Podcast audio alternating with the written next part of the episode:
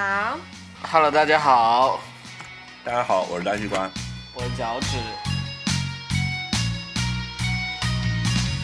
好吧，既然讲到这里，那我要跟你们推我最近看的我觉得最好的一部美剧了，好，就是《卡明斯基理论》。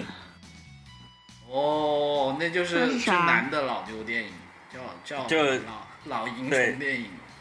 Something like that，就是叫做呃 The Kominsky Method，就是科明斯基理论。他讲的是落魄的两个老年人，然后一个是演没有成功的演员，但是他就嗯，他后来都在教那些人演戏，他就变成了演技指导。但是他其实他其实也没有红，但他有很多大明星都是他教出来的。然后呢，他的经纪人是一个成功的经纪人，反正也没把他搞红，经常也不给他接活。然后就是他们俩的老来互相相相爱相杀的故事。因为这个卡斯非常强，他主演是 Alan Arkin 和 Michael Douglas 呃，我看过那个海报，啊，就那是海报是我在群里发给你的，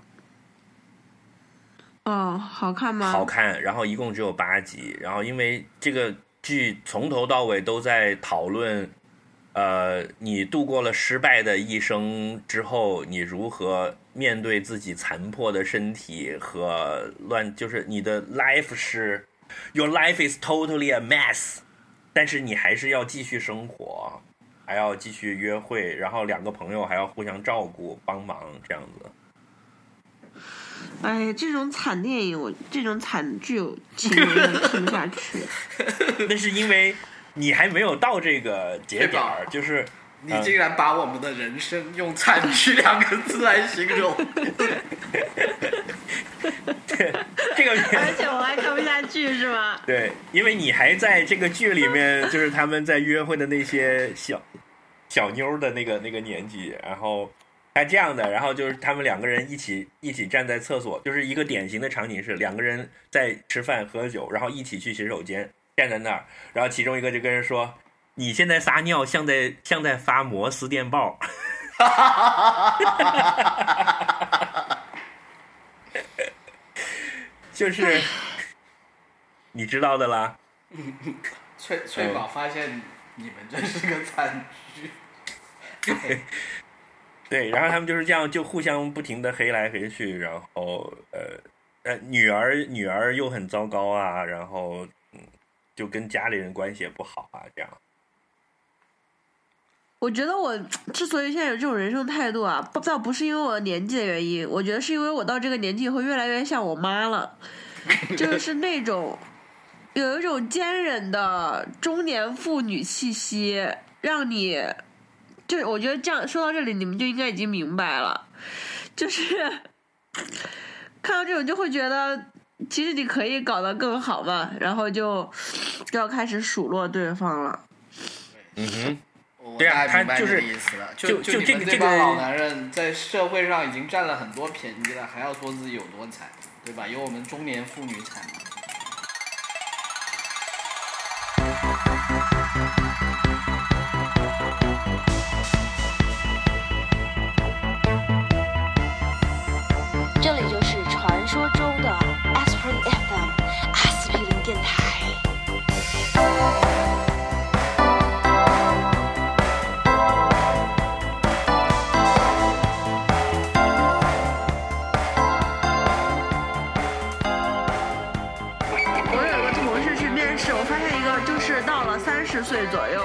岁以上吧，三十，尤其是三十三十二到四十之间的这个年龄阶段，你去找工作的时候，我就发现直男就是我，因为因为我从年龄吧？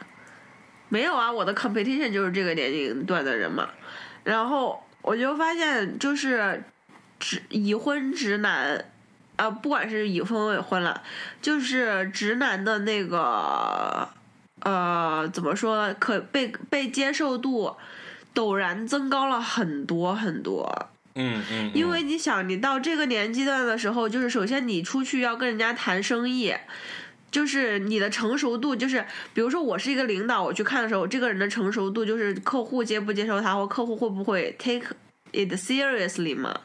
就如果你是一个三十二岁以上穿一个西装的直男去讲话，你是个傻逼，人家都会觉得比较重视你，这是真的我很深刻的感受。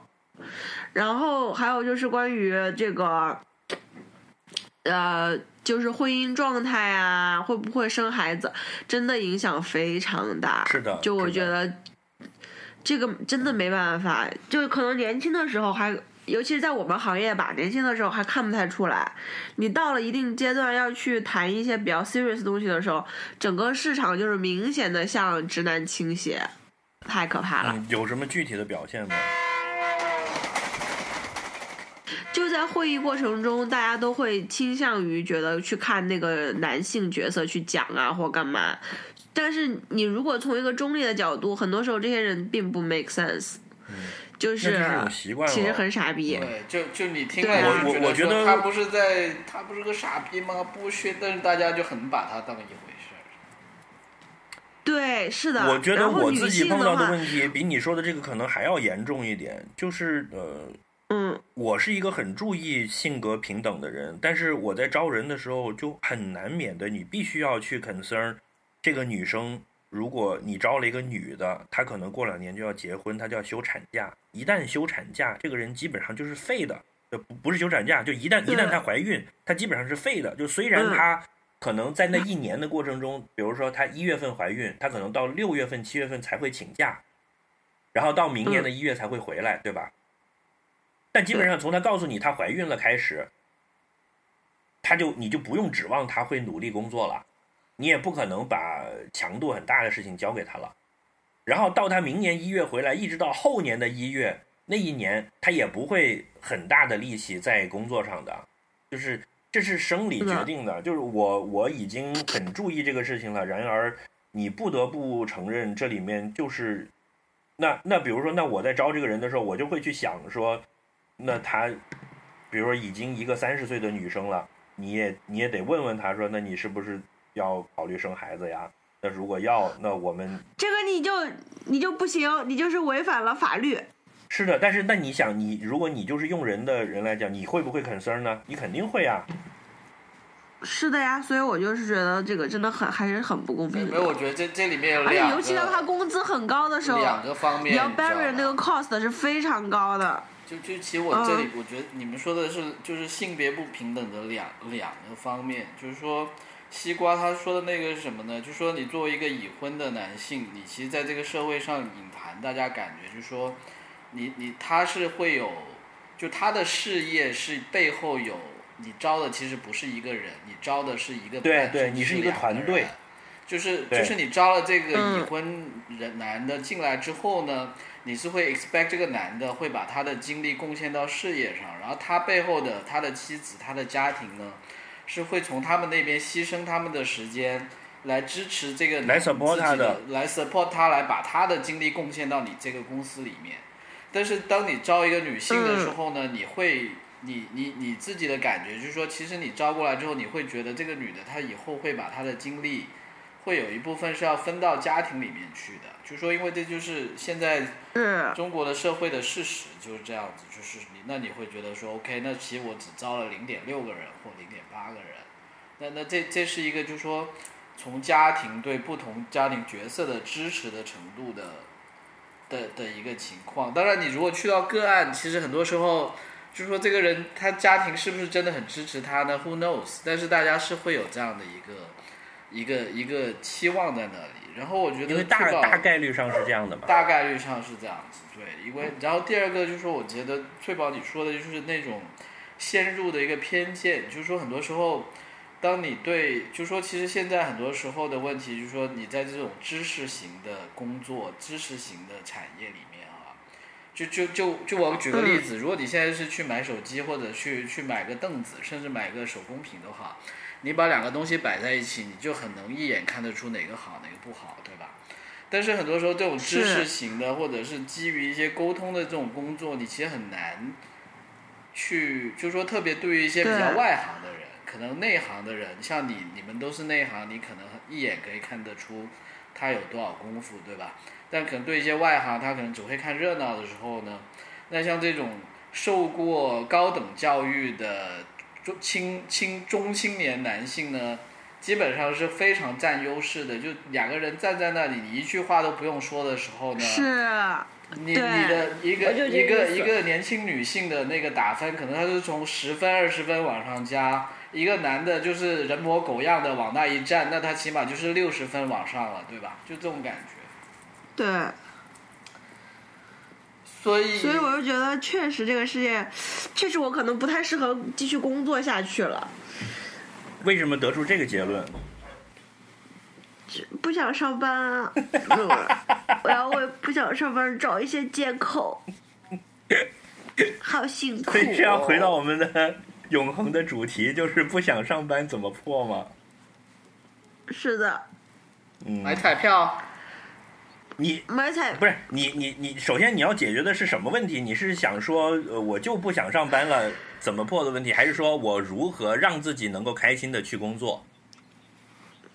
就你自己理理智上还要不要上班？能做？到吧？能做到啊。比如说你现在把所有你你你把自己的财务来源给切断，然后你就会很心甘情愿的去工作了。我的财务来源是切断的呀，就是我可以省不花钱，嗯我我也不想工作。嗯，比如说你现在把你的所有的财产都变卖了，然后把它捐掉，然后你就光着屁股站在北京的大马路边上，这个时候你就会心甘情愿去工作了。然后你会看到什么小饭馆说招洗碗工（ 括号包吃住），然后你就会马上去，非常乐呵的工作。现在，银行有那么多钱，我觉得更想工作，真的是吗？我想在家躺着点外卖。可以啊，你现在已经可以实现你的愿望了。你现，你难道我现在就躺着，正想点外卖。对啊？你不是已经你的愿实现你的愿望了吗？所以我觉得你的问题是我要，你你的愿望都已经实现了，所以你对人生没有太大的。对你，你你你是因为愿望已经实现了，所以感到空虚而已。对对，你应该要定一个更加有挑战性的愿望啊，比如在公司加加班到晚上十二点的时候点外卖，你这个愿望还没有实现，那你就必须会很热情的去工作。嗯，唉，不行，我觉得工工作真的太损耗人了。未来就是，觉得还是需要变成资本家才行。嗯，对吧我觉得主要是你越离这个社会的真相越来越近了，所以有一点对，就是有一点在价值观重构的一个过程。是是的，嗯，就做做做一点会让你自己开心的事情呗。我觉得，嗯，可能是因为你还有得选，所以你才会彷徨。你像我跟脚趾就从来没有觉得上班开心过，然后我们不会质疑自己，就根本不会去想说我我要不上班，因为我们知道这是不可能的。嗯，嗯，就是就是你你你是相当于在抱怨说，哎呀，屎好难吃啊，我不想吃屎啊。就是在在我们俩看来，好像就是人天生就得吃屎的，谁谁不知道屎难吃啊？对啊，所以我们就不没有抱怨屎难吃这件事情，就是你你只是在说一个呃非常显而易见大家都知道的事情而已。那是因为你比我们有资格去选择不吃屎，所以你还在吃屎和不吃屎之间犹豫。我们俩就已经闷头在吃了，还得要抢，就可能屎都不够吃。你这么说的意思就只只有一个结论呢，就是说，既然你可以选不吃屎，你为什么还要吃？那好像 并没有达到你原先的目的，你就是鼓励翠宝不要去上班。就我我我觉得他是可以不上班的呀，他只是他是出于一种就是道义上的需求在上班。对，就吃了这么多，他不像我们然后然后你们俩也在吃，然后就我一个人跑去不吃了，好像不太好，是吗？是这个意思。对呀、对呀、对呀、我觉得他是出于这个原因，所以在犹豫。不像我们，我们就是就赶紧吃趁热 对，确保心地吃吃饭的时候别说话，一会儿菜凉大家都。在吃，就我一个人不吃，不太好吧？我爸就这样劝我的。我爸说：“你看看谁，谁二十几岁没有结婚就不上班的，有谁？”然后我就说：“呃，你看那个呃，查尔斯王子就没有上过班，Kim Kardashian 也上过班，对吧？就所以你是因为呃受到共产主义教育那个灌输的呃价值观，所以对于自己资产阶级的身份感到了困惑和焦虑。你如果开心的接受自己，没有资产。如果开心的接受自己不干活也不会饿死这件事情，你就不会再那样了。但是那些纨绔子弟的教训也需要吸取啊！就后来就变成了一个彻底堕落的人也不行。溥仪呀我，要追求更高级的。赶紧做网红。我我的问题是这样的，就是说我其实现在不上班，我也不会饿死，对啊。但是我不饿死，只能做到不饿死，它达不到我要求的生活品质。所以，我我我那个困惑可能比你要低级一些，但是也也没有真的到说就可以毫不犹豫的去去去，毫无疑问要上班这件事情，我其实也疑问的。但是我非常明确的就是说，我如果不上班，我也能活，但是只是能活而已。那个品质达不到我的要求，所以我现在必须要继续工作。我觉得还有一个，还有一个是因为现在工资变高了以后也很难舍弃了。我现在就是觉得，以前看到一些新闻写的是某某某放弃年薪百万去乡下干啥干啥，就是没有什么感觉。嗯，但是现在就是觉得哇塞，这些人真牛逼，这都能放弃，我是放弃不了的。如果我有年薪百万的话，我就还是我会愿意试试的。然后我就很纠结，我又觉得自己好 low 啊。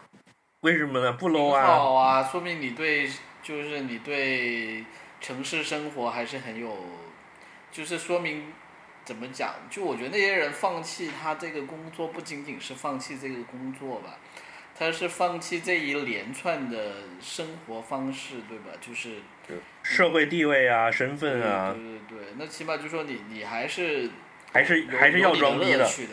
就譬如说，你还是能够 enjoy 躺在床上叫外卖这样这样一件事情的。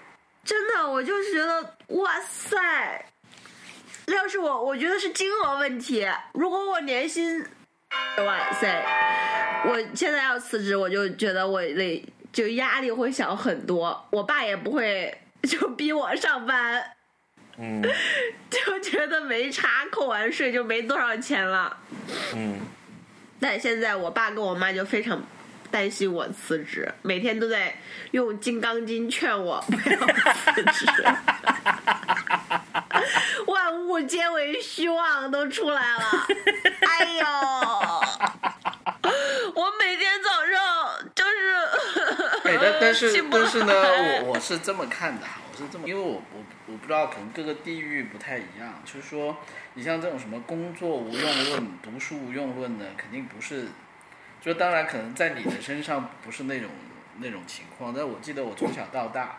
那么什么读书无用论、嗯。工作无用论，我是听说过无数遍的，就特别在，因为我是在广东，嗯。在广东长大的，就那市场经济开始的最早就无数人告诉你，你要赚钱不不需要读书，你不需要努力工作。就就当然，我现在也，就就说我也不是说站在这个理论的对立面的。就我觉得，就说真的，就是人生很多时候都是一个概率的东西。就是说，读书或者努力工作，其实真的很多时候只是让你能够维持在一个还不是太差的一个状态。就说它它是一个比较呃大概率会，就是它是一个比较安全，它是一个低风险，但是相对来说也也没有很高回报的一个事情。就就说你读书跟工作你是有有投入，基本上就会有产出，所以它是一个低低风险，但是相对收益不是很高的一个事情。但是过去几十年，你是去其实看到有很多虽然风险比较高，大家觉得风险比较高，但是其实最终很多人也靠这个发了财的很多事情，对吧？所以所以大家都会觉得那那你何何必去做那个事情呢？我觉得这是两面了，一方面就是说。大家常通常都是看到胜利者，对吧？那些那么多人进了赌场，你最后你都是看到那些那些赚了钱的人，对吧？那些赢了钱再撒钞票的，然后就就在宣传。呃对啊，但是另外一个我觉得也是跟这个发展有关系吧，就说我觉得可能现在这几年来看，可能这种其他的一些让你走捷径的机会其实越来越少了吧。我觉得这个也越来越少。这这个也是跟现在的我们是不是要回到什么中美关系这种大大问题上？但是其实都是一环扣一环的嘛，就是说，就现在已经不是那种风口来了猪都能上上不是天的时候不是冒险家的时代了，对，现在是在退潮，在看谁没有底裤的时候了。那这个时候呢，我觉得就肯定作为你看我站在上一辈的角度来看，那我肯定会觉得说你肯定还是老老实实工作是比较保。上班就说，因为这个现在风向变了，现在不是说撑把伞就能把你吹上天的时候了。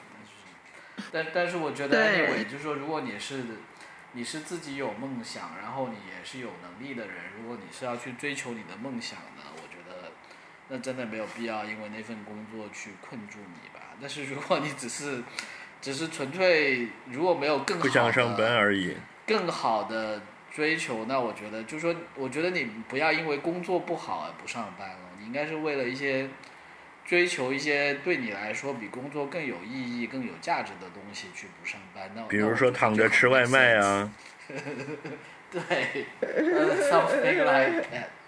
对啊，说得好，同意。嗯，那你有想到了？对，那你有想到如果不上班你要做什么吗？除了做播客以外，我要，哎呀，先把 luck lucky 看看书带大。啊，对，带孩子在家嗯，做做饭啊什么的。我就觉得上班连自己都不能吃自己做的饭了，好惨啊！对，现就是都不能吃自己做的饭了。我操，我这辈子从来没有吃过我自己做的饭，我还是个人吗？我到了现在然，后我最近老在做自己做做吃自己做的饭，然后觉得 觉得也没有很好吃，我还是比较我比较羡慕你可以躺在床上叫外卖。嗯，我那个我看了那个科明斯基理论呢，我就一直在想说到我我我想怎么死，呃。就是我已经在到了这个阶哦，段了，来就是这广东人的就是就是我要面临去思考关于自己的死亡的问题了，所以这个是我本来这一期想要跟你们聊的主题，是是是这个东西，就是说，呃我的死亡我做主。啊对，是差不多是这个意思，就是说，比如说我要死了，我要办一个什么样的葬礼，呃，然后或者我自己曾经参加过的葬礼是怎么样的，然后我觉得这里面有什么好，有什么不好的，然后我我我死之前我想做什么准备工作，以及我最后我死的嗯。我告别你们的仪式是怎么样的，因为这是一个可能最需要仪式的事情了。我觉得甚至结婚都不需要仪式，但是告别还是要有一个告别的。嗯，嗯，那有八辆劳斯莱斯吗？那不用吧，我觉得。然后之前不是跟跟你们讲了一下嘛，然后翠宝我觉得讲了一句话挺我我我觉得也挺对的，就是说我都我都死了，随你们搞吧，我我已经不管了。我觉得也是一种对也是一种很豁达的态度嘛。对对啊吧，我想的是说，我的我的葬礼的主角也也不也不是我，他也不是给我的体验，就是跟我没什么关系了，所以就随着当当时的这个风序良俗，大家这个后辈们愿意怎么弄一下弄一下就好了。也不要过多的去麻烦他们。就所以你你是你是无所谓的，就是到时候你 lucky 要给你怎么办，你就随他。Lucky 应该会比我先 走，Lucky 随我。嗯，那比如说，那换换一个思路了，那如果我挂了，我无儿无女，剩下跟我关系最好的就是你们俩。你们俩现在给我办葬礼，你们这个治丧委员会，你打算怎么弄？背景音乐要换换成 podcast 吗？哦，不是换成 New Order。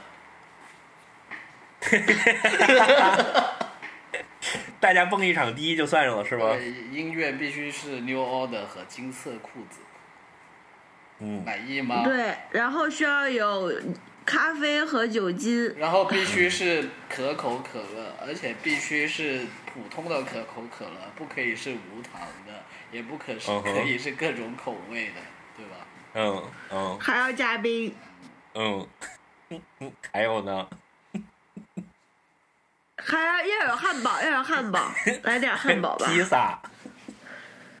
嗯，披萨也可以。片，嗯，然后可以设一些动感屏幕，上面就是音乐虽然放的是 New Order，但是图像方面必须是 Baby Metal。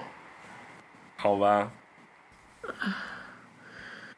哎不是很我满们可以意，感觉就是完了，我不们这个是我们 pitch 很失脚趾不是脚趾，我们可以好 go through。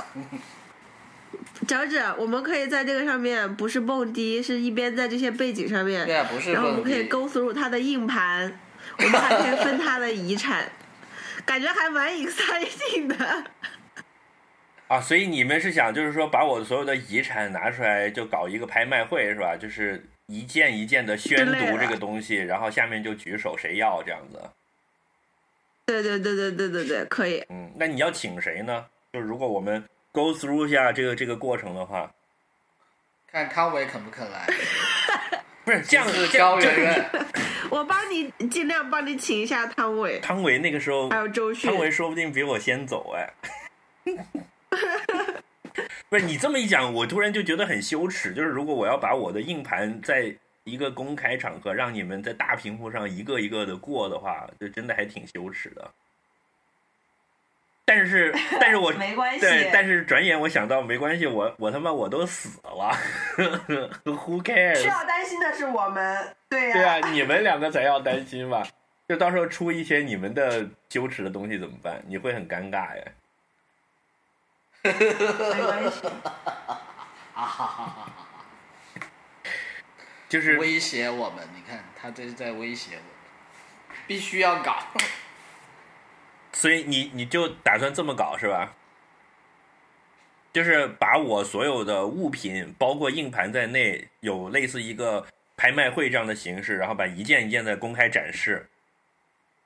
但这样会不会冷场呢？就比如说拿出了一个一本书，然后根本没有人要要，那我就要呗，怎么办？那最后变成你收了一堆垃圾啊，这所有东西都没人要。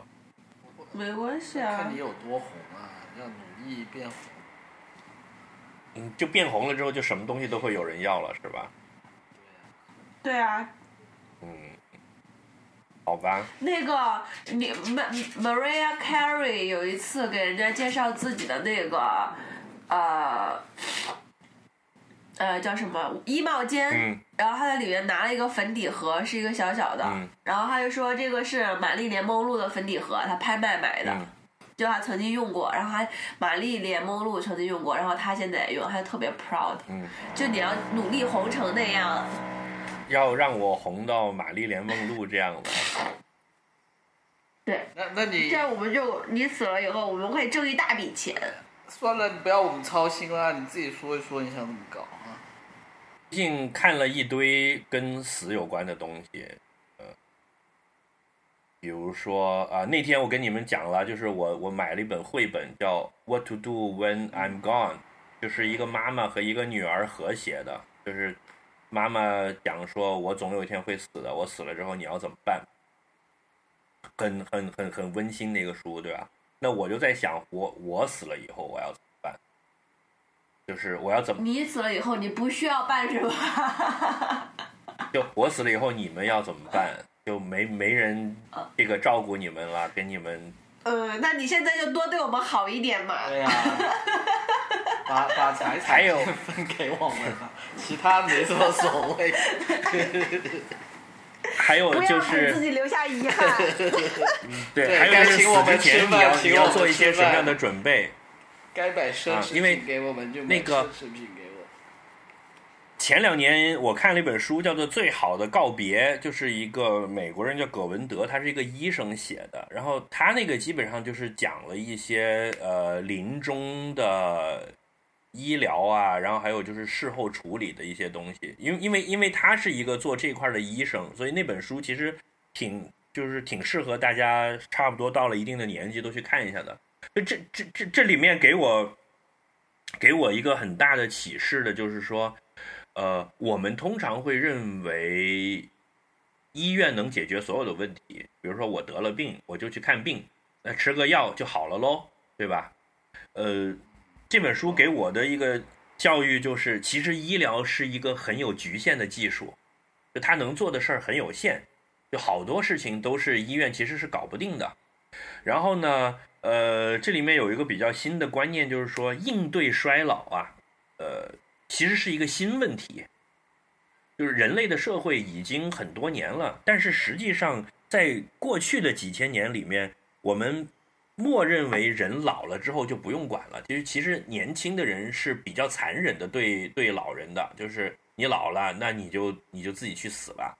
呃，某种程度上不太关注衰老了之后如何生活的问题，因为以前的医疗条件啊这些的有限制。那老年人的生活其实是很短的，或者说是不被重视的。那现在大家都要步入老龄化社会了，我们如何在自己的身体已经衰竭的情况下继续生活，以及面对这个问题，以及事后要怎么面对死亡，呃，这是一个新问题。呃，我们几乎对这些问题该怎么处理是一无所知的。你看教科书也是不讲的。呃，就是说白了，就是对于衰老和死亡，我们不太正视的，是有一点讳疾忌医的，因为觉得死亡这个事情某种程度上是不洁的，就是 not clean，就经常我们是不愿意去正视它的。你看我自己在这个事情上面有一些私人的经历哈，就是比如说家里家人去世的这个过程。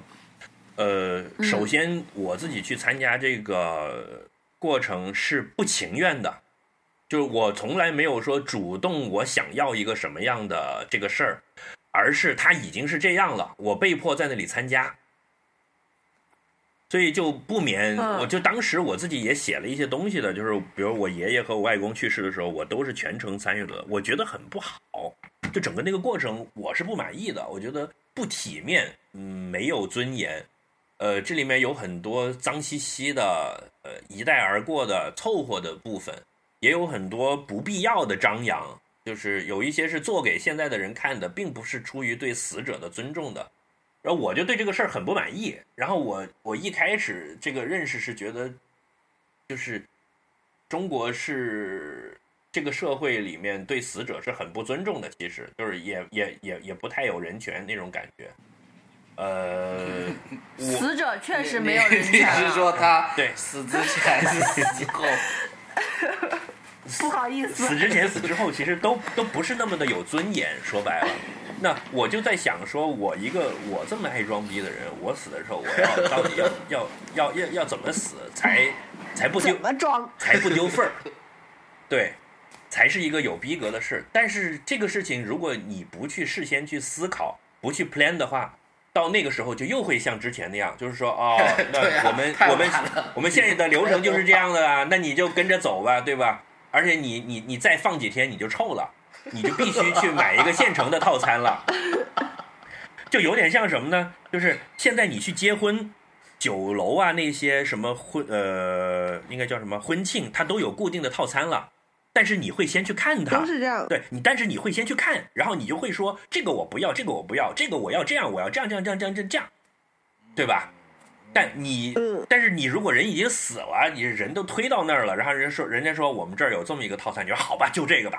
对，没就办法选不行我不要这个我要那样只能选巨对无霸。对，所以为什么我想要先要跟你们聊一下这个事情，就是我希望理清楚自己的思路，然后我逐渐的把这个轮廓给画出来，这样到时候我不是没有准备的，我是 但是西瓜，我觉得这个是这样的，就是当一个人他在接近死亡，尤其是生病的时候，就是到了那个 point，就是尤其是那段时期吧，就是葬礼已经变成了一个最不重要的事情了。其实，我觉得倒不是说因为大家重视或没有尊尊严，而是你的所有的资源和精力和时间花在了其他的方面，例如有没有新的药啊。例如这个钱要从哪里出啊？因为不是有研究说，中国家庭大部分这个被压垮就是这个医疗，而且就是对于医疗的这个投入，对于一个家庭来说，能够付出的上限就是他们就是医疗的上上限是没有没有上限的嘛，就是说你如果有新的药这个家庭只要能对对，就是会会把大家吸干的，所以。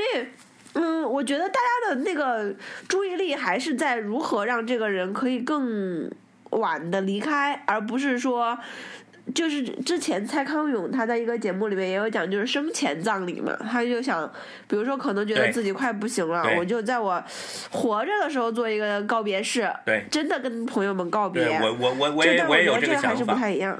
我也有这个想法但。是但是崔宝，你刚刚说的这个东西呢，我觉得就这个会话题又又延展了，然后这个话题就很大了，就是说，我我就变成觉如何养老了是吗？对对对，然后我觉得其中有一点哈，就是说，就我觉得现在可能受过教育或者对健康、这对医疗体系有了解的人还好一点，就很多人他可能平时他是处于一个对自己的健康状态并不是太关心的状态，但是呢，就是说，可能平时你你你，我觉得你是这样子，你看社会上可以看到两种现象。一种就是有很多人他是讳疾忌医，他有一些什么问题他不去医院看，他能撑就撑，能熬就熬，对吧？然后，呃，嗯也也不是很注意平时自己吃什么，有没有运动这些。然后呢，你又会看到另外一帮人，就是他们在弥留之际，就是最后两天，是会不惜一切代价砸无数的钱。但但是其实如果你去问医生，医生会告诉你，其实真正重要就是说，如果你已经到了。最后那两天的那种状态，其实很多时候你花的很多钱做的很多工作，其实都可能是无效的，而且可能是，可能只是增加病人的痛苦。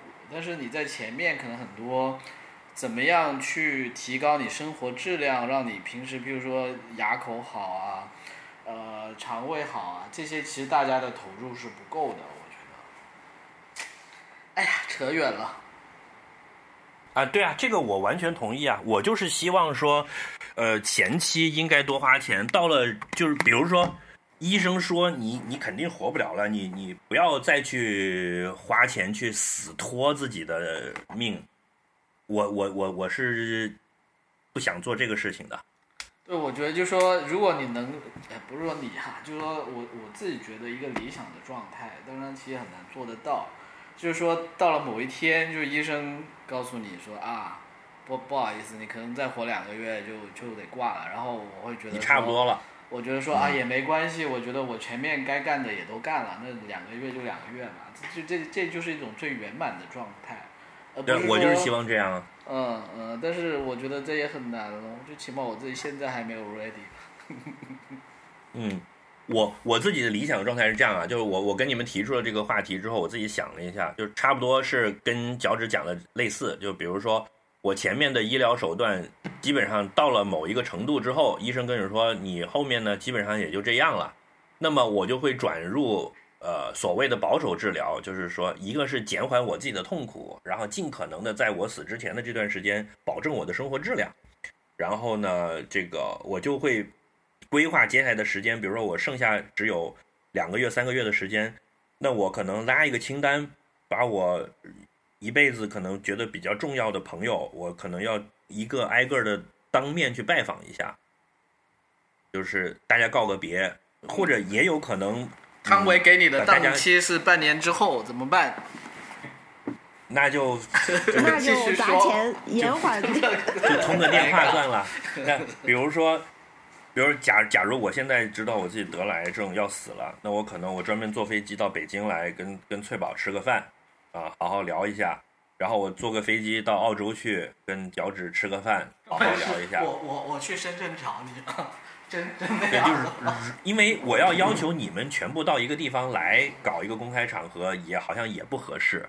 然后互相你们互相之间也不认识，你们各自对于我的记忆也不是共通的，所以我可能自己 plan 出一个计划来，我把你们这几个人都都都都见了。你这个你这个完全大尾巴狼的大尾巴就露出来了。，对你肯定是很多小姑娘不能相互见面，还有我对们对，相而而不管且我而而且我跟你说啊关，这个这个从一个这个纯粹从一个理性的这种如何统筹安排资源的角度去出发哈。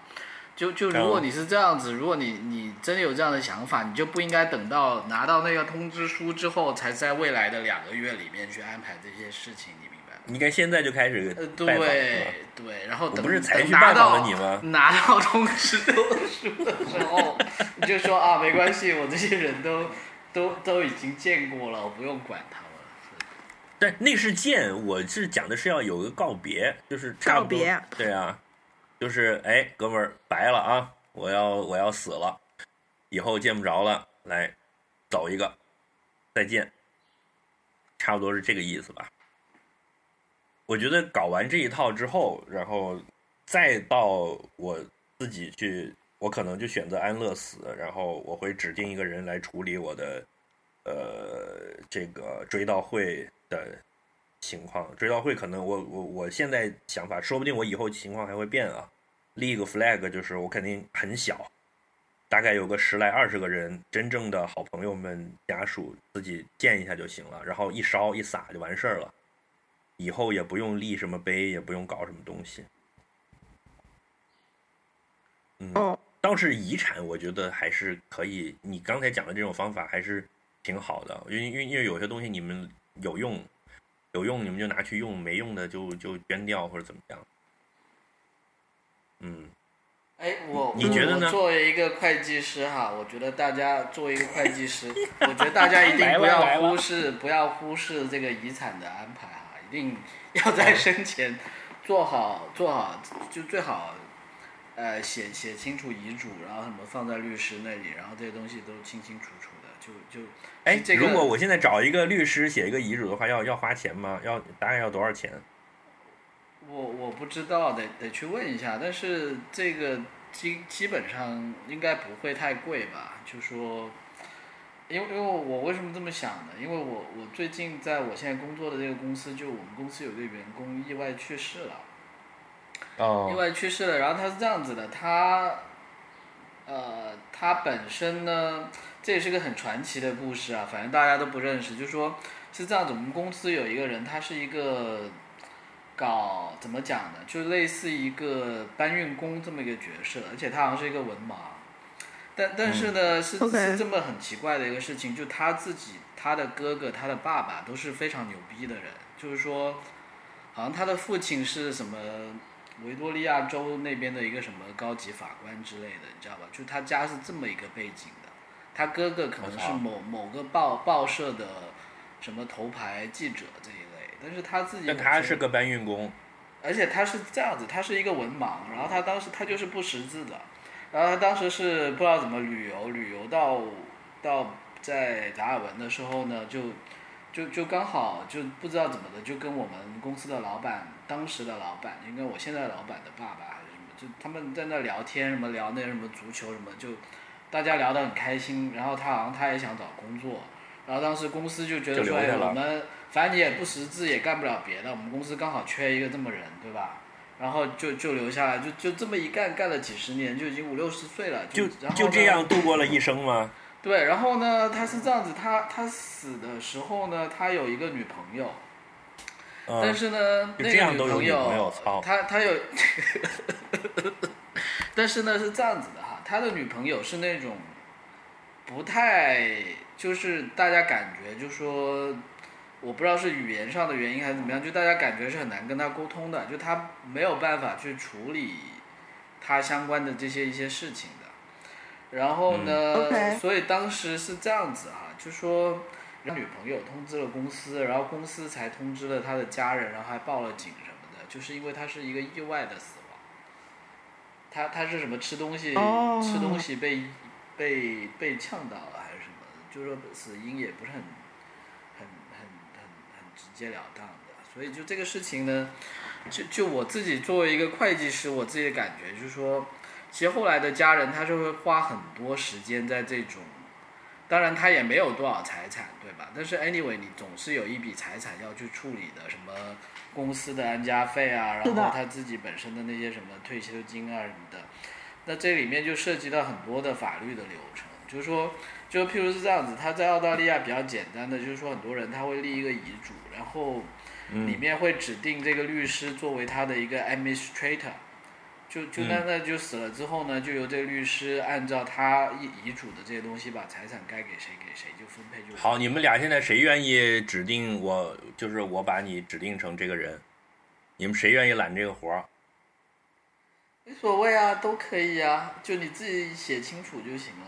就是，嗯，但但但其实你说的是对的，就是说这个东西呢，像像很多时候到最后，如果是家人，他们可能如果有一些经济能力，还是会去找律师去做了，可能会比较省事儿。然后，然后是这样子，就是说，但是如果没有遗嘱，没有这样的一个东西，然后如果死因又是比较有有可疑的话呢，整个过程就会搞得很复杂。就是说，你到底像他是没有，他没有配偶，对吧？他他并没有结婚，他有女朋友，但他并没有配偶，他也没有子女，对吧？然后这种情况下，就是说就会变得很很很很烦、很复杂了，是这样子这很可能就会是我的情况哎。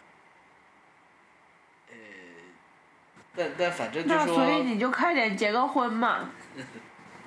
哎，翠宝，你现在就真的就站完全站到了保守势力的那一边去了，你就不想着说这样也可以幸福快乐的生活？你看你天天在这唧唧歪歪、唧唧歪歪一集了，幸福快乐啥呀？你就是不想帮我处理我的身后事。哎，你认识那么多，你认识那么多律师，随便让人介介绍一个在写遗嘱方面比较在行的律师给你啊，不就完事了？真是的，呃不用，我认识好多律师和会计师。唉，完了，我耳机要没电了。嗯，好了，我已作为一个经会空空上另一个作店了。作作为会计师的建议说完了，耽误了大家结婚是一个就是，结婚就是一个很经济的生活方式啊，是的，本质是这样的。就很好。对啊，那我不能为了经济出卖自己的肉体啊，那我成啥了？你上班不就是吗？对啊，你刚刚说是吃屎论吗，对 哎呀，没想到这么快就把我打回来了我还以为我丢了一个重磅炸弹，操！吃吃屎都愿意，结个婚还有啥不愿意？我不这么，我卖艺不卖身，我靠！所以你你你想过吗，脚趾？如果你挂了，你想怎么办？我觉得关键就是 要把遗嘱写清楚啊，其他的没什么，其他的我觉得回归自然呗。我是个唯物主义者，最好就把骨灰撒到大海里面去就好了。如果如果其他后、后人他们想留下点什么做纪念就随他们那也随他们。我自己觉得就。但你你但你也不想有一个什么 ceremony，呃，一个仪式什么的来跟我们告别这样的。这个我觉得活着的时候来得及就办一办呗，死了之后真的。就随便了。对我，我其实挺同意 最好的，你们爱咋地咋地，别折腾我就。那个我我其实还有一个，如果我死之前很有钱，我可能会考虑冷冻我自己。然后你就是要做新人类，对吧？那你哎，那你有没有想过，如果你可能可以放弃你的肉身，把你的意识 upload 到云里面？对，这样你愿意吗？愿意愿意。但你要每个月交两百块钱的 iCloud 的钱。我就说嘛，如果我那个有钱的话，我就会做这件事情。你工作了是吧？对啊，那你要努力工作凑这笔钱啊。但是工作应该凑不出来，还是得靠结婚生孩子，嗯，让孩子去交这个钱。你的十代孙子，你要交前面十个人的 iCloud 的钱啊！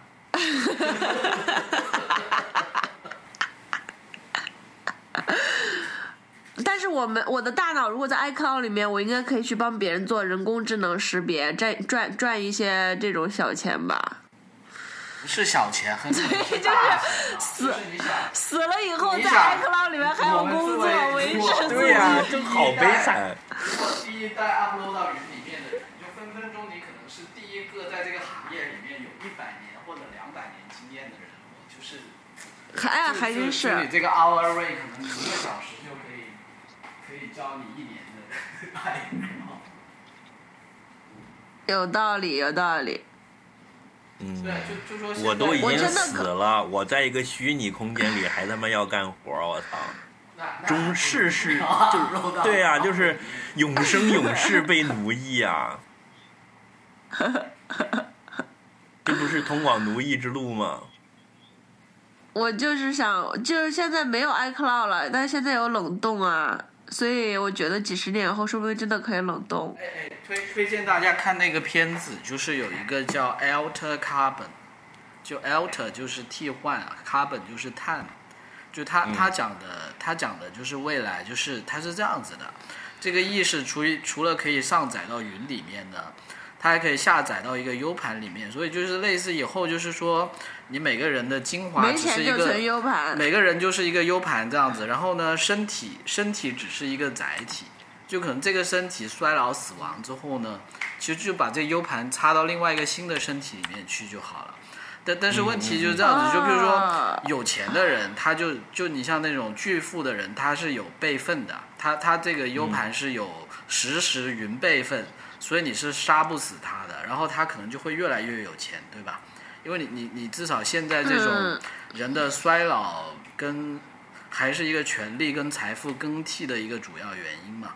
但你想，如果那些有钱人嗯他就不死了之后，其实你整个社会的发展，可能这个财富跟权力可能就会更加集中了，对吧？但是有很多穷人，他可能又负担不起，他可能只能是比较将就的这么去去去做。那就其实那个片还挺有意思的，然后它有很多涉及到一些宗教的问题，比如说有一些呃信教的人，他会觉得说他反对这个技术，就就嗯他、他不他、嗯，他不愿意把自己放到云里面去，然后我觉得大家可以去看一篇，像那个片还挺哈哭的，就是叫叫什么名字啊？Alter Carbon，就是中文名叫副本，就里面还有各种密集的色情、暴力、血腥镜头，大家应该还是可以看的比较爽。好，Outer Carbon 你跟？一个你跟一个马上去看 参加欧洲影展的人说这种观影的价值观，你会发现西瓜听到就立刻冷笑，呵呵了。没有啊，我这个是我很感兴趣的内容啊，这就是赛博朋克呀，就是一体化呀，就是这跟那个《攻壳机动队》不是一样的吗？对，这是我非常感兴趣的话题之一啊。你们不想冷冻自己吗？嗯，我觉得现实的讲啊，不是虚拟的讲，就是真的，就是你在你死的那天有这个技术，你可以选择，你会想要冷冻自己吗？冷冻了之后呢，过几十年又把自己再激活吗？对啊，就还有点可怕呀。我倒是觉得上传云端比冷冻要靠谱。冷冻听起来就很脏啊，就是脏兮兮的，在一个池子里面，然后你又光着屁股进去，就好像住了一个廉价酒店一样。就想起了你。这样说的，你在母体，你你没有出生的时候，不就是光着屁股在一个脏兮兮的池池子里面，里面还有你的尿和屎吗？说的好但是但是就是所，有我今天好厉害啊！这种那个影视作品里面关于这种冷冻的那个，就通常那个画面都不是很很很 comfortable。嗯，我还是一个倾向于说，肉身终究要毁灭，然后意识可以上传，然后将来你可以做自己的另一个身体，然后再灌进去。就是你人如果要永生，应该是通过这种方式。你即使是冷冻了，你将来其实也是要换很多东西的嘛。比如说到时候再把你救活了，发现你还是有条腿，还是磨损了，越来越不好用了，然后他给你换新的，对吧？你归根结底，冷冻只是延缓这个问题的解决，最终把意识跟肉身的抽离才是解决方案吧？如果存在意识的话，就这个东西本身是存疑的，现在。啊，嗯，就是人其实到底有没有一个超脱于就是所谓的灵魂这样的一个一个东西，其实是存疑的，可能根本没有办法抽离，就只是一个算法而已。这个扯远了，我想推荐的一个书是《父后七日》，这个书有年头了，就是一个台北的文学女青年。回到她她她父亲死了，然后她回到台南老家去做了七天的那个葬礼。然后这种你知道民间的民俗的这个葬礼有很多荒谬的不合理的部分，然后他就在这个事情上面他感到既好笑又生气又温暖又悲伤的一个过程。其实跟我当时去参加葬礼的感觉类似。然后他在这里面有很多。私人的体会和思考吧。后来这个书好像也拍成了电影，但电影拍的不怎么地。嗯，就叫《父后七日》，就是爸爸死了之后的七天。哦，我其实是因为最近既看了科明斯基理论，又重新翻了一下这本书，然后再加上又看了《What to Do When I'm Gone》。我就想起来这个事情，所以想跟你们聊一下。但是我觉得你们两个对基本上对这个事情的态度过于豁达了，导致我们没有办法展开到细节上。我觉得也是对的，嗯，就就既然都死了，不要纠结这个葬礼上喝的饮料有没有冰块这这些事情了。这个还是有一点控制狂的，所以嗯。但也说不定，说不定是，说不定翠宝，你只是因为觉得这件事情现在离你还很远，所以你不 care。等到过两年你自己身体不好了，就是也开始发摩斯电码的上厕所了，你你就会也又要回过头来主动找我们聊这个事情，说不定。有可能吧。对啊。但我我我我，但我确实觉得我的人生观是这样子的，就是我就是。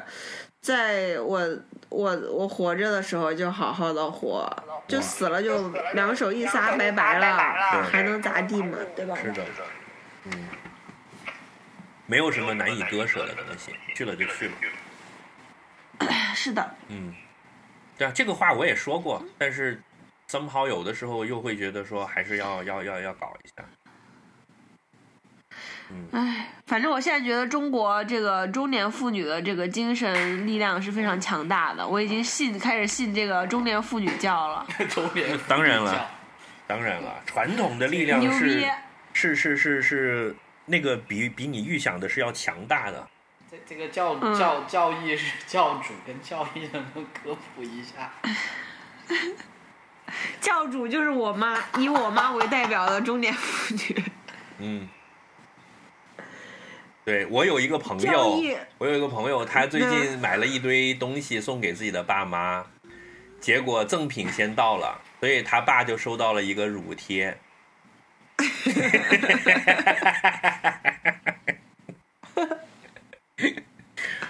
嗯，就很现，就是中年妇女就是超超级现实，现实到每一天的柴柴米油盐，你就会忘掉那些精神烦恼。而且就是一切东西都可以迎刃而解，就是他有，they they have answer to everything。嗯，举一个例子嘛，就是，对，这就是一个宗教必须要有的，就必须要回答这些终极问题是有，是是的，他就是可以回答所有的终极问题，对，怎么回答的？是有一套完说一完整的。比如说我不想上班啊，那就是说每个人都在上班，而且你上去上班有这么多钱，然后钱就可以花，嗯，就是很简单，但是你就无法反驳，类似于这种的就就蛮多的，然后就会说，呃，谁和谁怎么还不生孩子？不生孩子，这样他们就是老了怎么办？然后还有就是说不生孩子的人都太自私了，就只想自己享乐，不为社会做贡献。就会有很多这样的荒谬的政治极不正确的言论。但我觉得是，某种程度上说的是是对的，就是我我我也我也承认的，因为说白了就是我我我不愿意牺牲我自己的生活质量去给社会培养一个下一代嘛。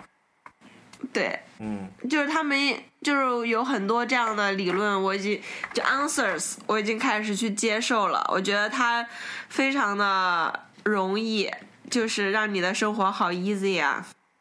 嗯，好吧，很好啊，就是他毕竟是，就是他是用了几十年，比我们多数十年的时间在思考这些问题吧。就当然你可能有不同的意见，但是就他的逻辑，你肯定也是要认，也是你思考的一部分咯，对不对？对，我觉得他，我觉得是这样的，他一方面是自洽，另外一个方面就是我们在思考和痛未知痛苦的很多问题是，嗯，没没有答案的，就是它可以很快的，就像一个，就好像你这个伤口在流血了，它就很快的用一个创可贴把你蒙上了。就是它可以让你很快的就进入到跳出你这另外一个个跳出你这个逻辑，所以用一个更高的维度就能瞬间把你这个问题破解了。对，嗯，这不就是你一贯的思路吗？你每次开导我的时候，我都觉得，哎，说的真有道理。为什么我没想到呢？就是你完全站在一个更高的维度去去解决这个这个事情啊。对，然后，然后，其实我后来发现，就是说，其实很多问题并不并不是要你现在想出一个答案的，就是你可能去做一些别的事情，然后就，就是还是更加务实的去做一些别的事情，可能会好一些吧。对，比如说不要去想自己的追悼会怎么弄，就是还不如去锻炼身体，让自己的追悼会晚点办呢。你已经很中年妇女了，好像我妈呀！你刚刚讲这个话，语气都跟我妈有点像、对啊，就是我马上就 get 到了你这一套打法是什么意思呀？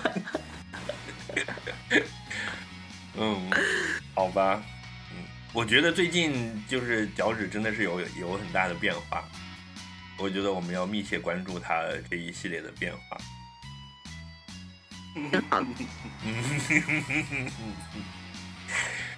好啊，那我们今天先到这里吧。是，赶紧，你你要去赶场了，Come on！是的，是的，我要去赶场了。准备好了吗？不要睡着哦。嗯，我要先吃饭，然后再怼一个咖啡，然后就开始上场战斗。好的，好，好，那先这那样，就这样，嗯拜拜，拜拜拜。拜拜。你们要把文件传给我啊。